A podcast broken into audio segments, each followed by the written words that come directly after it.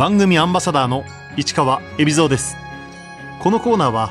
毎回一人の障害者アスリートチャレンジドアスリート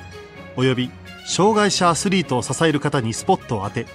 スポーツに対する取り組み苦労喜びなどを伺います。パラパワーリフティング坂本千佳です。坂本千佳選手。1982年鹿児島県生まれの40歳1997年15歳の時事故で脊髄を損傷車椅子生活に。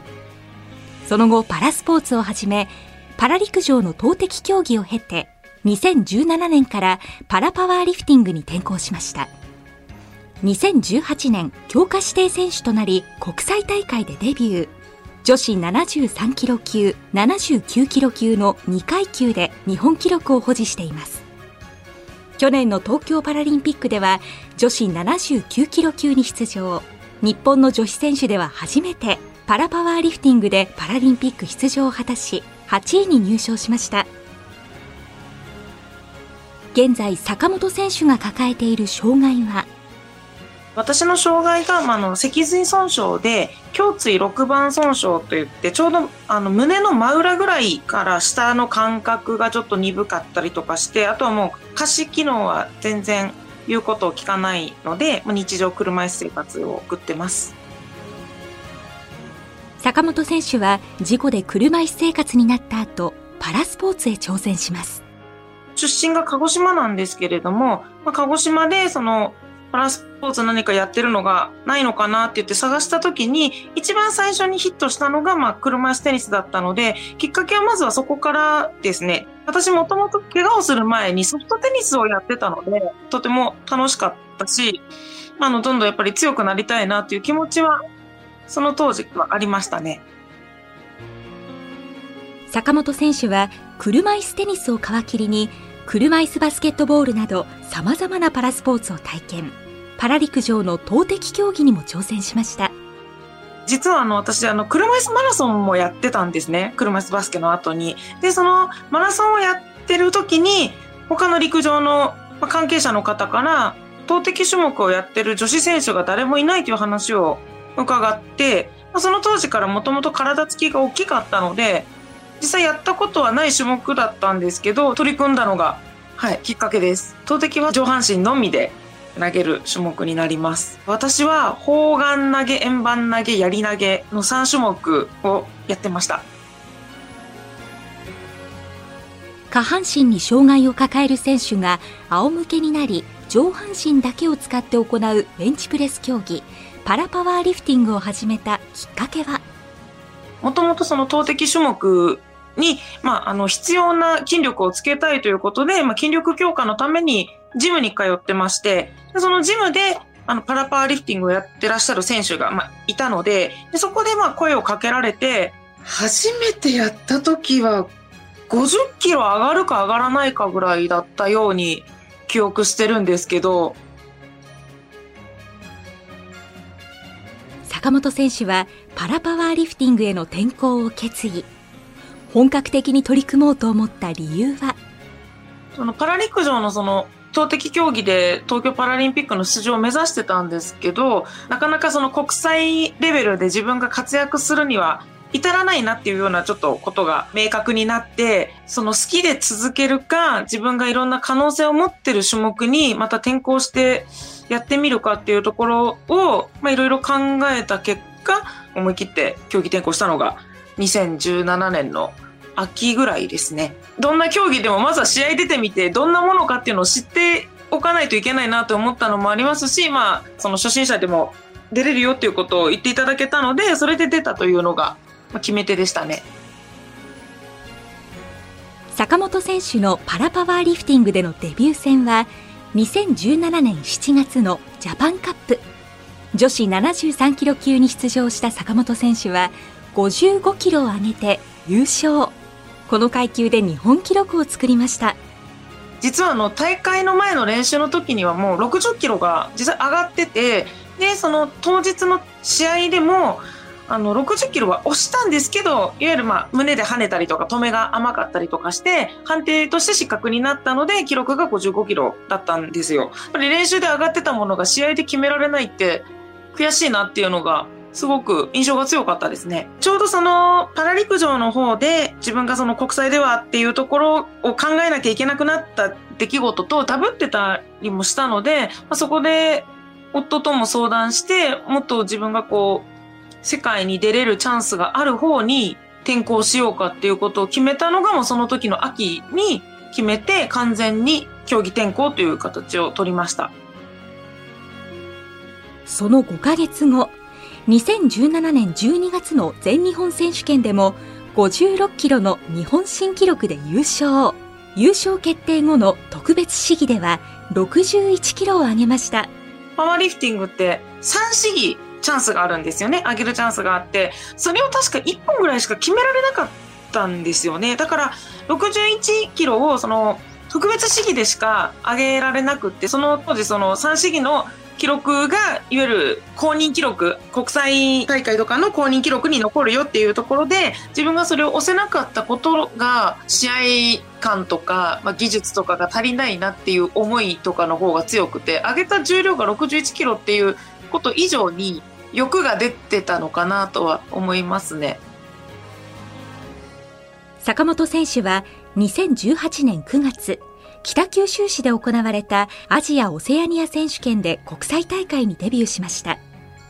67キロを上げ、日本記録をさらに更新。この時、審判がきちんと上げたとみなす白判定を3回の試技すべてで獲得。パーフェクト試合も達成しました。他の女子選手の結果が正直あんまり思わしくなかったんですよ、その大会の時が。で、私が女子の一番鳥だったので、もうこれは私がきっちり決めて、いい形で女子頑張ったねっていうので終わらせたいなっていう気持ちが多分自分をそこまでこう、まあ緊張もあった中で押し上げてくれたのかなというふうに思ってます。2019年4月、坂本選手はチャレンジカップ京都で72キロを上げ、さらに日本記録を更新。短期間で日本記録を次々と更新していきました。まあ、あの、第一試技からすごく軽い重量からスタートして、気持ちをうまく乗せられた70キロがちょうど世界大会の標準記録だったのかな。まあ、それをスパッと決められたのが、あ、すごく自分の中でなんかややりきった感じはありましたね。2019年7月、カザフスタンの首都ヌルスルタンで行われた世界選手権で、坂本選手は初の海外遠征。結果は67キロを上げ13位。初めて不本意な成績に終わりました。36歳にして人生で初めて海外に出たんですよ。この時に。体調管理だとか、まあ、そういう本当気持ちのモチベーションだとかを、なんかどこにどう合わせればいいのかなっていうのが、なんかすごく曖昧なまま試合に向かってしまって、経験不足とか、自分のその気持ちの弱さとかが露呈してしまったことに、すごく大きなショックを受けて帰ってきた大会だったなと、はい、思ってます。帰国した坂本選手を励ましてくれたのが、車椅子マラソンをやっていた時に知り合って結婚したご主人でした。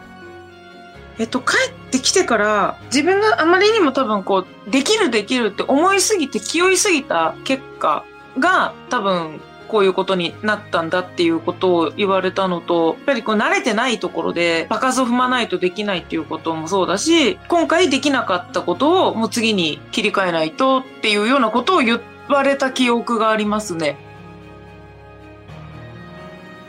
その2ヶ月後、2019年9月の大会、レディーステディ東京で72キロを上げ、パラリンピックの参加標準記録を突破。調子を取り戻しました。世界選手権から2ヶ月ほどしか時間がない中で、世界選手権で72キロは押してるけどまた失格試技だったんですね。で、押す力があるのに決められないのにはやはりその自分の精神的なものが理由なのか純粋に技術が足りないのかっていうののできないことの洗い出しをまず最初にして課題潰しをずっとその2ヶ月間ひたすらやり続けたんですけどそれが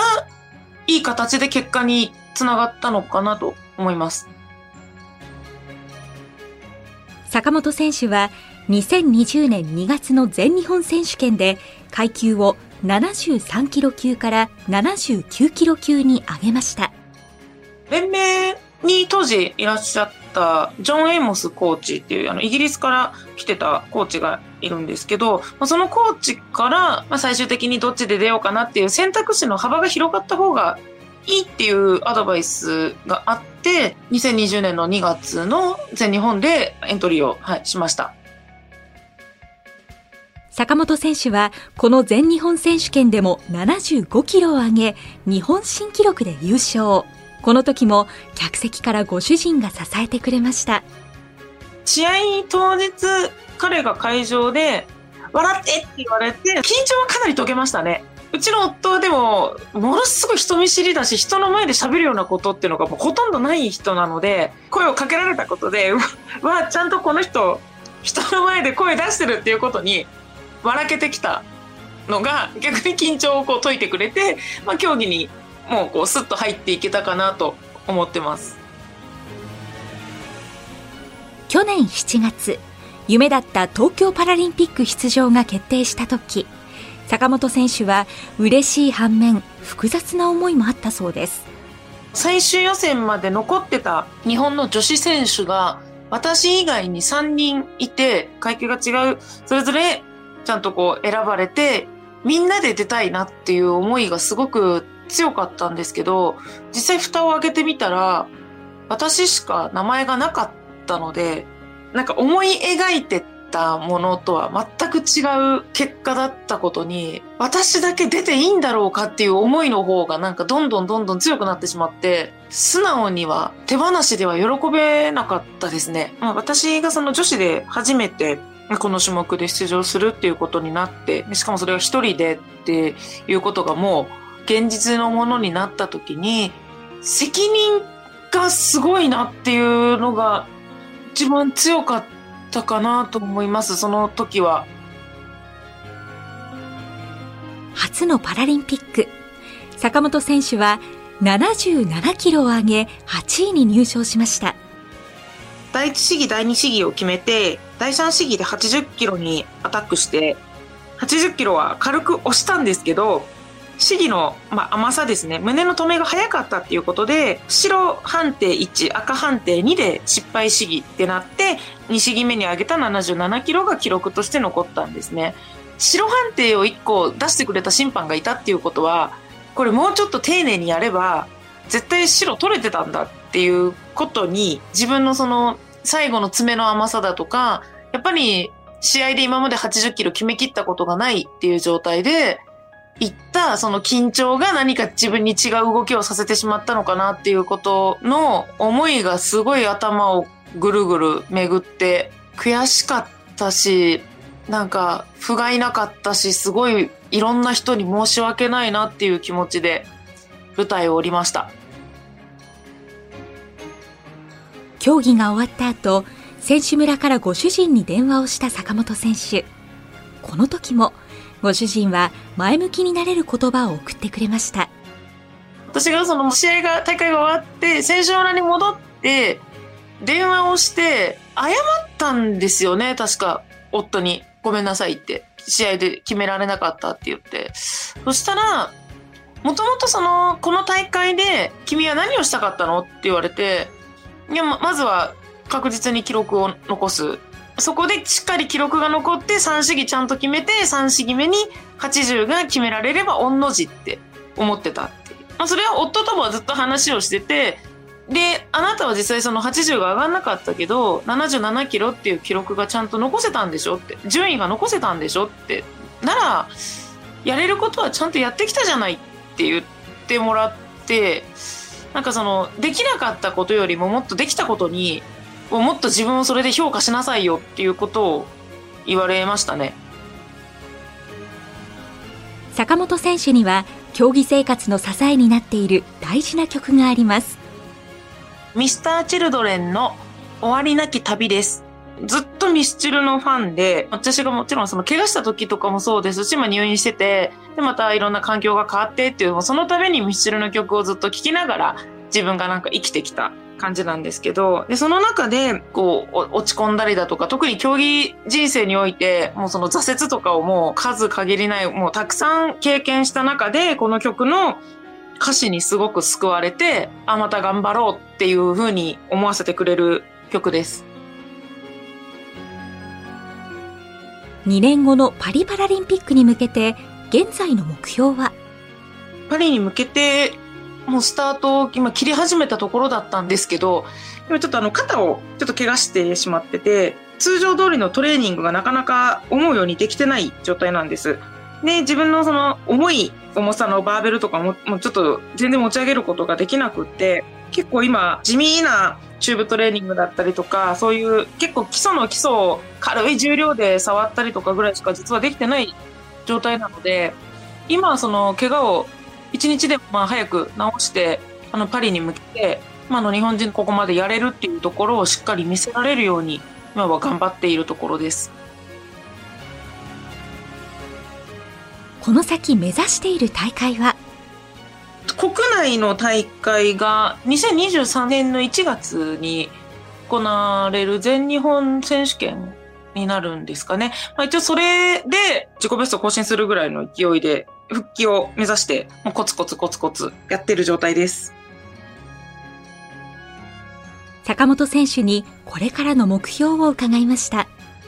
やるべきことの一つとして思ってるのは、日本人のパラパワーの女子の選手で一番最初に100キロを超える、上げる重量ですね。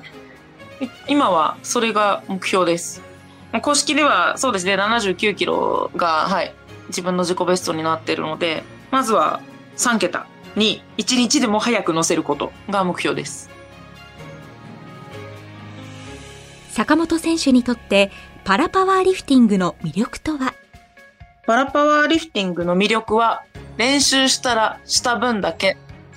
強くなれることです。パラパワーリフティングって重たいものをただ上げればいいっていう競技ではなくって、やはりその胸でしっかりきれいに止めて押し上げるっていう技術と力を兼ね備えた種目でもあるんですね。で、それを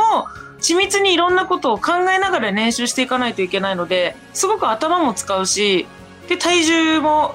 管理していかないといけないし、で、当日の試合のコンディションとか、限られた時間の中で、自分の限界にアタックするっていうことの難しさと面白さとっていう、すごいいろんな魅力を兼ね備えてる競技だと思ってるんです。そこがもっとこう知ってもらえたらすごく嬉しいなと思っています。